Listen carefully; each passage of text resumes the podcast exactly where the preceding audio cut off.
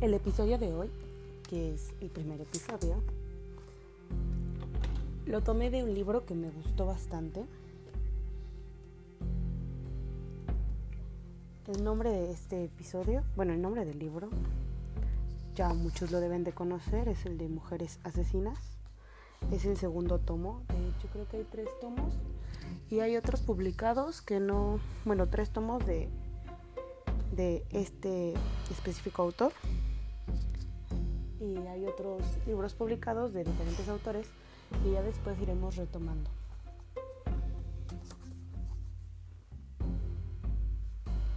Este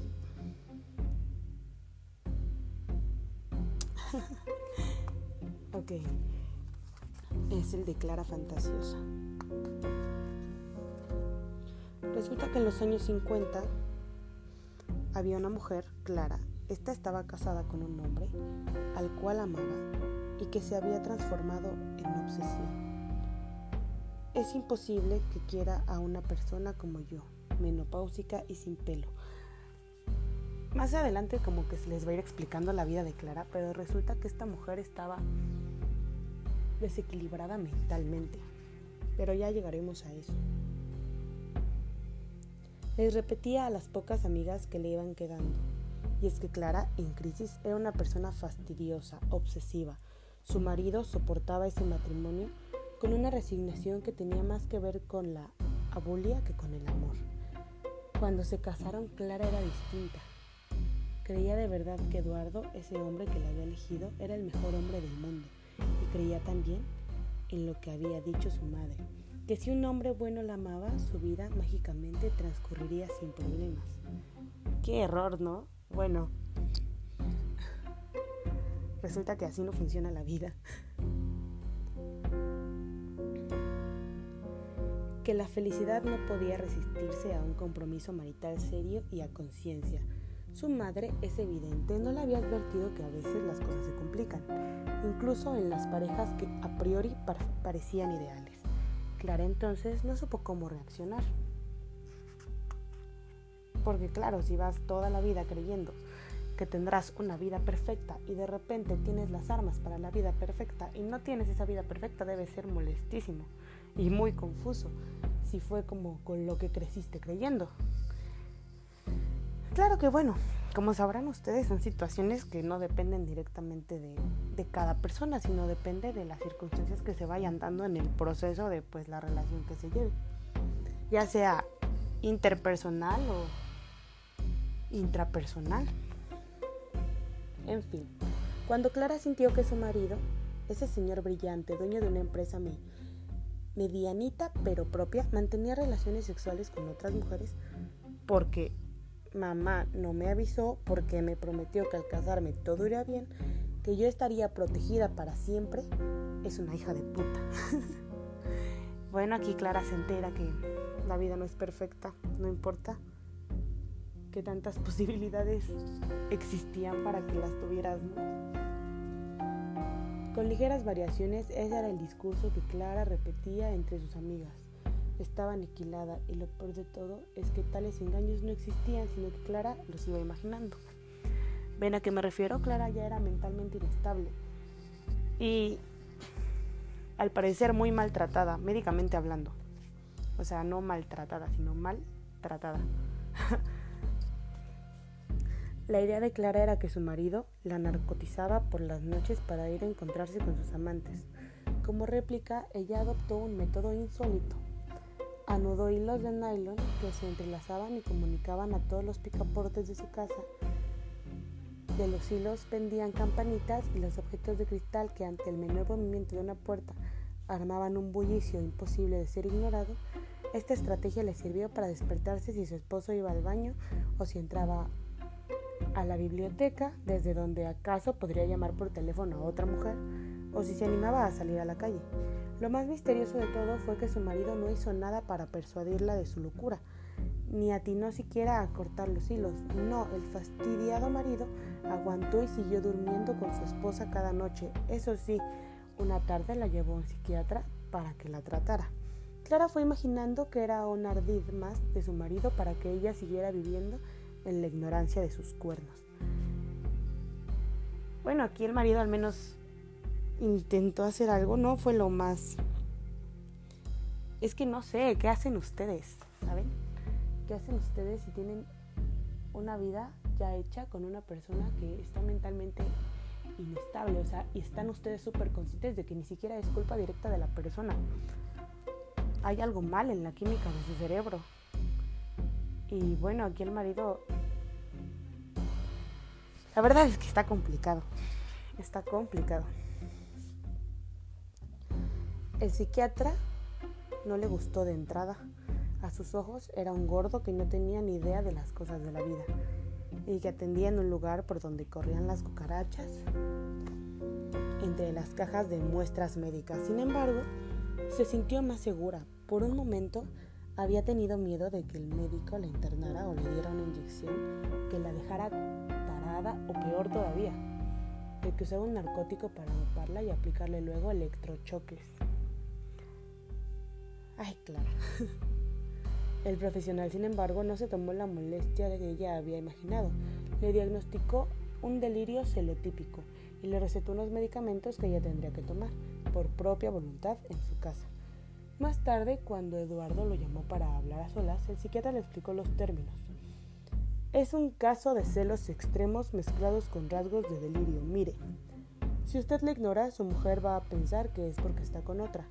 Y si aparece con un ramo de flores, va a imaginar que se las compró para que ella no se dé cuenta que usted tiene un amante. Es bastante común, no se crea. Trate de que tome los remedios. Ya va a pasar. El ya va a pasar en esta clase de historias siempre he sentido que, que es como, como cuando hacemos algo que no está bien. Bueno, no que no esté bien, sino algo donde en el fondo sabemos que nada va a salir bien y decimos una cosa como que podría salir mal. Siento que así es el, el ya va a pasar de, de este médico, por ejemplo, en esta historia. Mientras tanto, para sentir que su vida merecía la pena, Clara se inscribió en la Facultad de Medicina.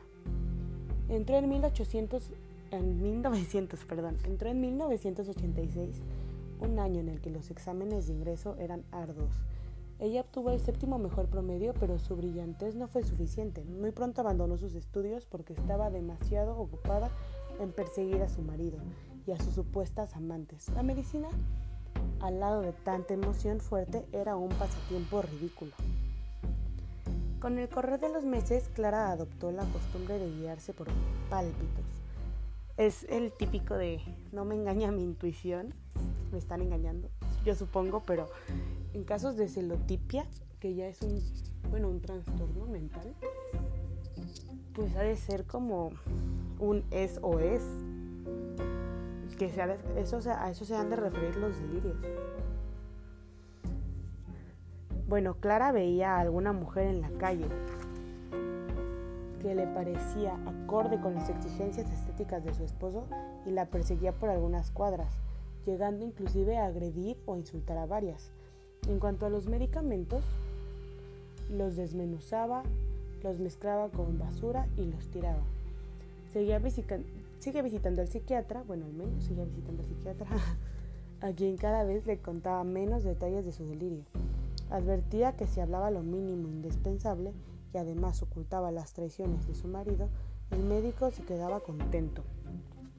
Fueron épocas de horror, las amantes se multiplicaban y no le dejaban tiempo para hacer una vida normal, en tanto el marido, con paciencia de santo, aguantaba. Pero un día decidió que tenía que mudarse. Pensó, tal vez con cierta inocencia, que cambiar de barrio calmaría a su mujer, que a esa altura del partido a veces salía a la calle sin pañuelo y sin peluca, luciendo su calvicie para no poder, para no perder la pisada alguna de la amante sospechosa. Ok, ok, Clara. Pero aquí lo que me, me surgía como una duda, bueno, no una duda, pero como bastante de esta historia, es que, pues, qué tan complicado debe ser, o sea, qué tan afectada debe estar la química de tu cerebro para, ya saben, para no notar que hay algo mal contigo. porque una persona que funciona de manera, digamos, normal, o sea, no, pues no es que, que sean personas extrañas las que tienen un problema mental, ¿no? Sino me refiero a que con una química correcta, digámoslo así, en algún momento llegamos a hacer cosas que no se ven tan bien. Ya digamos seguir a alguien, por ejemplo, que eso pues no se ve nada bien. Pero creo que alguna vez todos hemos hecho alguna cosa que no se mira tan bien y llegamos como a darnos cuenta entre que lo hacemos o no lo hacemos o que ya lo hicimos o nos damos cuenta que algo no va, no va de acuerdo a nosotros, que hay algo que, que estamos quebrando de nosotros mismos. Entonces, no sé, no sé, esas personas, no sé, no tendrán como esa fuerte sensación. En fin, resulta que se mudaron a Flores, que era un edificio alto, ruidoso y de construcción mediocre.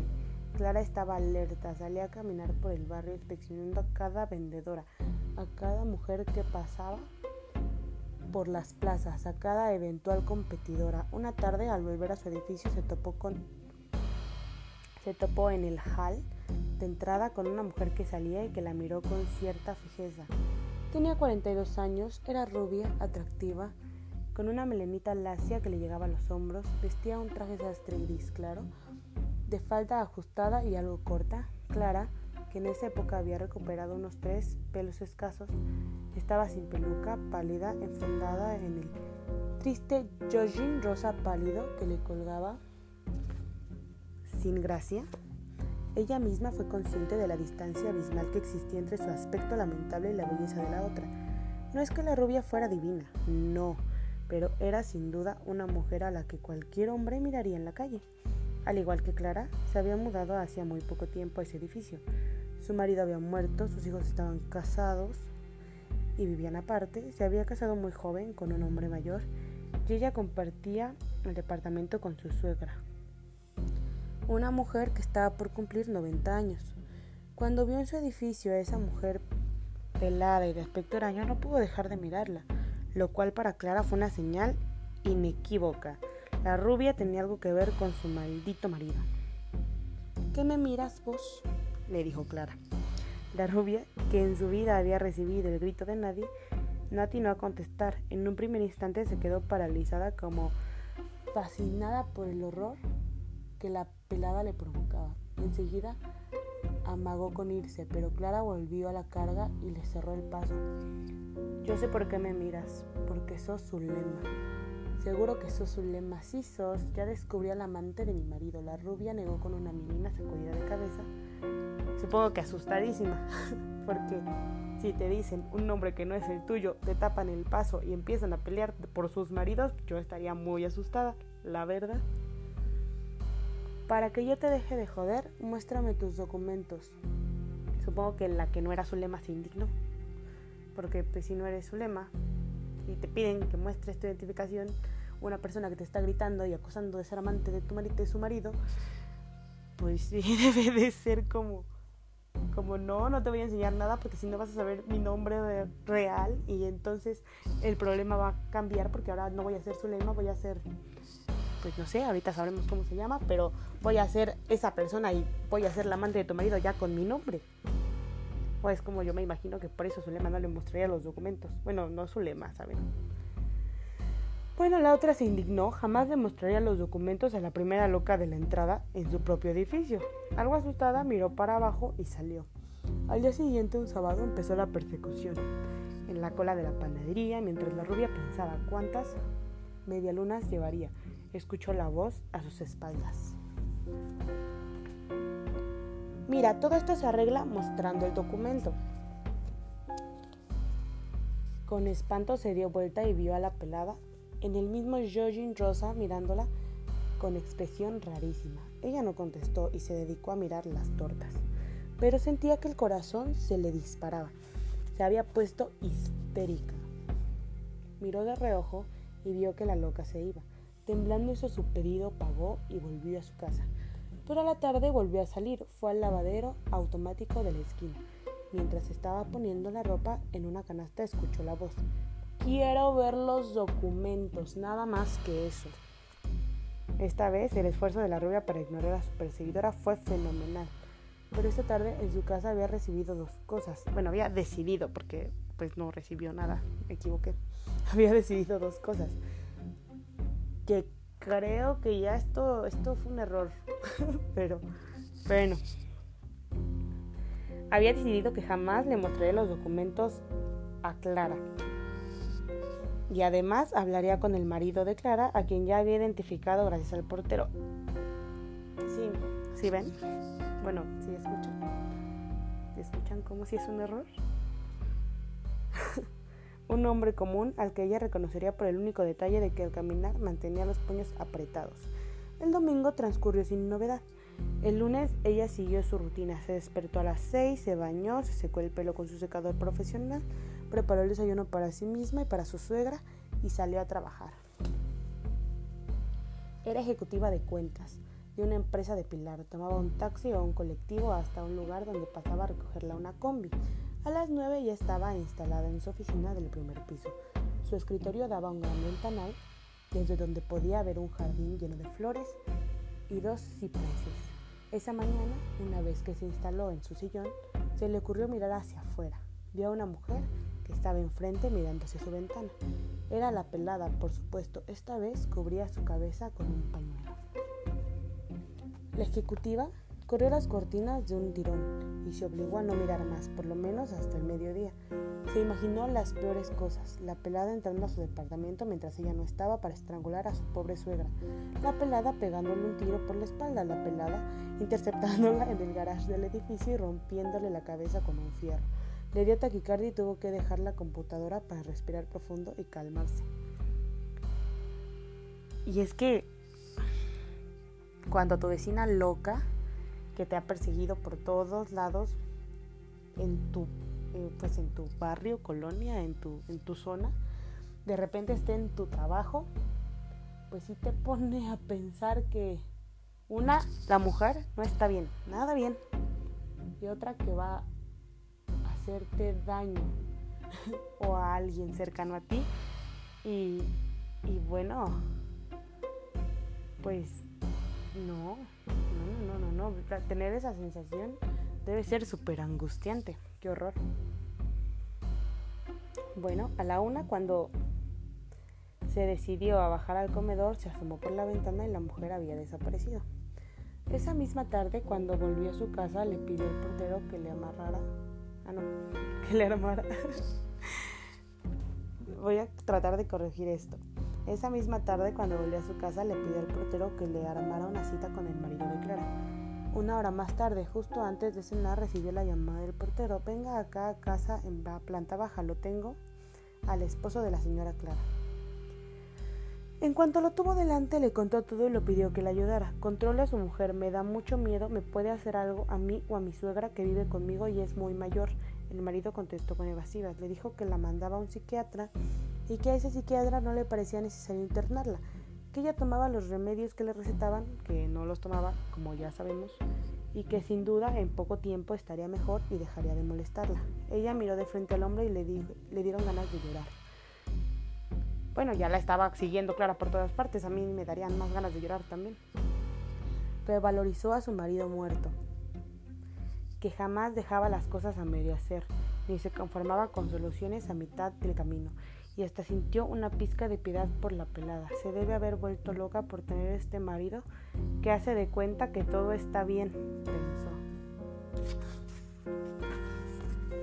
Y hasta tuvo un mínimo de humor para recordar la palabra que hubiera usado su marido para describir a ese hombre. Pusilánime. La rubia, por las dudas, le dijo al portero que estuviera alerta porque tenía un presentimiento terrible en relación con la mujer que la espiaba.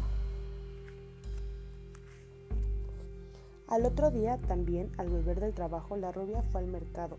Estaba eligiendo tomates cuando vio que la pelada, o sea, Clara, la estaba mirando desde la vidriería y se disponía a entrar rápido. Fue a la caja como para tener testigos de un eventual ataque. La pelada se acercó, la miró con odio y le dijo lo de siempre. Documentos, muéstrame los documentos y acabemos con esta historia. La rubia miró hacia la cajera, que no entendía la escena. La pelada no dijo nada más, esperó unos segundos y se fue, moviendo la cabeza a un lado y al otro, como sin poder creer en el caradurismo de la otra, que le negaba el elemental derecho de saber si era o no la amante de su marido, la tal Zulema. Con los días todo se agravó. La pelada perseguía sin descanso a la rubia. Se le paraba frente al trabajo cada mañana y le pedía los documentos en el mercado, la panadería, la farmacia y el local en donde compraba sus medias de nylon negras. Un viernes por la noche, aunque cansada del trabajo, la mujer decidió dejar sola a su suegra e ir a cumpleaños de su prima preferida. Era una de sus primeras salidas después de la muerte de su marido. Se puso un vestido celeste algo ajustado, un tapado negro y se fue a la fiesta, en Quintana y Callao. En el taxi iba mirando al barrio donde vivía esta prima. Siempre le había gustado esa zona de Buenos Aires y por unos momentos se olvidó de la loca. Bueno, se olvidó de Clara, que a esa altura ya se había convertido en una pesadilla. Se quedó en la fiesta hasta las 3 de la mañana. A esa hora decidió irse antes que nadie porque no quería dejar tanto tiempo sola a su suegra. Bajó, se acercó a la calle para ver si aprecia algún taxi, escuchó la voz. Dame de una vez los documentos, basura, mostrámelos. O muéstramelos, como se dice en México. La rubia se abalanzó sobre un taxi, subió, cerró la puerta con desesperación, temiendo que se colara la loca, y le dijo al taxista que arrancara rápido, pero la otra ni siquiera intentó subir, se quedó parada en la vereda siguiendo al taxi con la mirada. Al otro día fue a la comisaría a hacer la denuncia. Contó que había una mujer loca y pelada, que la seguía a sol y a sombra, que le pedía los documentos y que la creía la amante de su esposo. Pidió protección, la miraron con gran escepticismo y le contestaron que a lo mejor era ella misma la que estaba nerviosa, la que imaginaba cosas. ¿Pueden creer esto? o sea, yo sí lo puedo creer, pero de hecho todavía pasa, cosas así todavía pasan. Bueno, le dijeron que era lógico que si vivía en un mismo barrio se encontrara en los mismos lugares. En fin, le explicaron que no tenía por qué preocuparse y le rogaron que no volviese a aparecer por ahí, sugiriéndole una vez más que la que estaba loca era ella.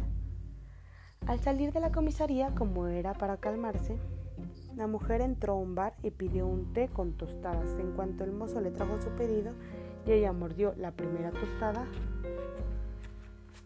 escuchó lo que en realidad estaba esperando escuchar casi con ansiedad. Documentos, mostrame los documentos de una vez. En tanto el matrimonio de la pelada no había registrado mayores cambios, si acaso las cosas habían calmado, la mujer estaba totalmente concentrada en vigilar los movimientos de su vecina, con lo cual tenía menos tiempo y menos energía para cargosear a su marido. Y él, aunque estaba al tanto de la actitud de su esposa, no pensaba más que en él mismo. Por fin ella estaba entretenida en algo y lo dejaba en paz. Era cierto que a veces Clara lo insultaba y le decía que no faltaba mucho para desenmascarar a la vecina, pero esas escenas no eran muy frecuentes la frenaba la posibilidad de que su marido hablara con el psiquiatra y le internaran. Ni por un momento al hombre se le ocurrió pensar en la angustia de la vecina o en el peligro potencial. Prefería pensar en otra cosa, en lo que a él de verdad le interesaba, ver partidos de fútbol, hacer bien su trabajo, tomar café con sus amigos, tener a la loca en su casa cada noche era un hecho inevitable que le había venido de arriba y tenía que soportarlo. Nada más. Una semana más tarde, sin que las persecuciones hubieran cedido, un ápice.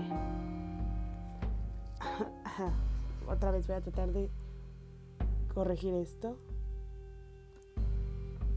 Una semana más tarde, sin que una semana más tarde, sin que la persecución hubiera cedido un ápice, la rubia cumplió con sus rituales matutinos. Ducha, arreglo de pelo, desayuno para ella, para su suegra, y cuando terminó salió al pasillo, llamó al ascensor y esperó. En cuanto llegó, abrió la puerta y sin mirar se metió. Adentro estaba Clara con un cuchillo de cocina en la mano. Y bueno, Ahora viene la parte que en la que en la que ya no tienen solución las cosas, ¿saben? Las puñaladas fueron más de 60. La rubia no pudo impedir ni una. Clara tenía una fuerza extraordinaria. Mucha gente del edificio escuchó los gritos y aullidos de la víctima. Una vecina de la rubia se acercó a la puerta de su propio departamento y por la mirilla vio el ascensor abierto. Abrió un poco la puerta sin soltar la cadena de seguridad y vio a la rubia tirada y a una mujer calva que la cuchillaba sin piedad. Entonces esta vecina llamó enseguida a la policía, en tanto una vez que Clara calmó su furia asesina, bajó del mismo ascensor en el que estaba tirado el cadáver de la mujer y fue a su propio piso, se sacó la ropa ensangrentada, la dejó en el lavadero para lavarla más tarde, enjuagó el cuchillo, lo dejó en su lugar, fue a su cama donde su marido todavía dormía, se acostó con él y bueno, el esfuerzo del crimen la había agotado y no tardó nada en dormirse. Una hora más tarde, el matrimonio se despertó por los golpes a la puerta. Era la policía, la mujer negó los hechos, respaldada por el marido que juraba que su esposa estaba durmiendo con él que no se había levantado en toda la noche, pero uno de los oficiales ya había encontrado la ropa ensangrentada. Después de un juicio rápido, la mujer fue declarada inimputable y terminó en el Moyano. Cuando una psicóloga forense se acercó a verla, la mujer se mostró desalentada. Mire qué cosa, yo estoy presa porque la otra hija de puta no quería mostrarme los documentos. ¿A usted le parece justo? Y esa, amigos, es Clara Fantasiosa.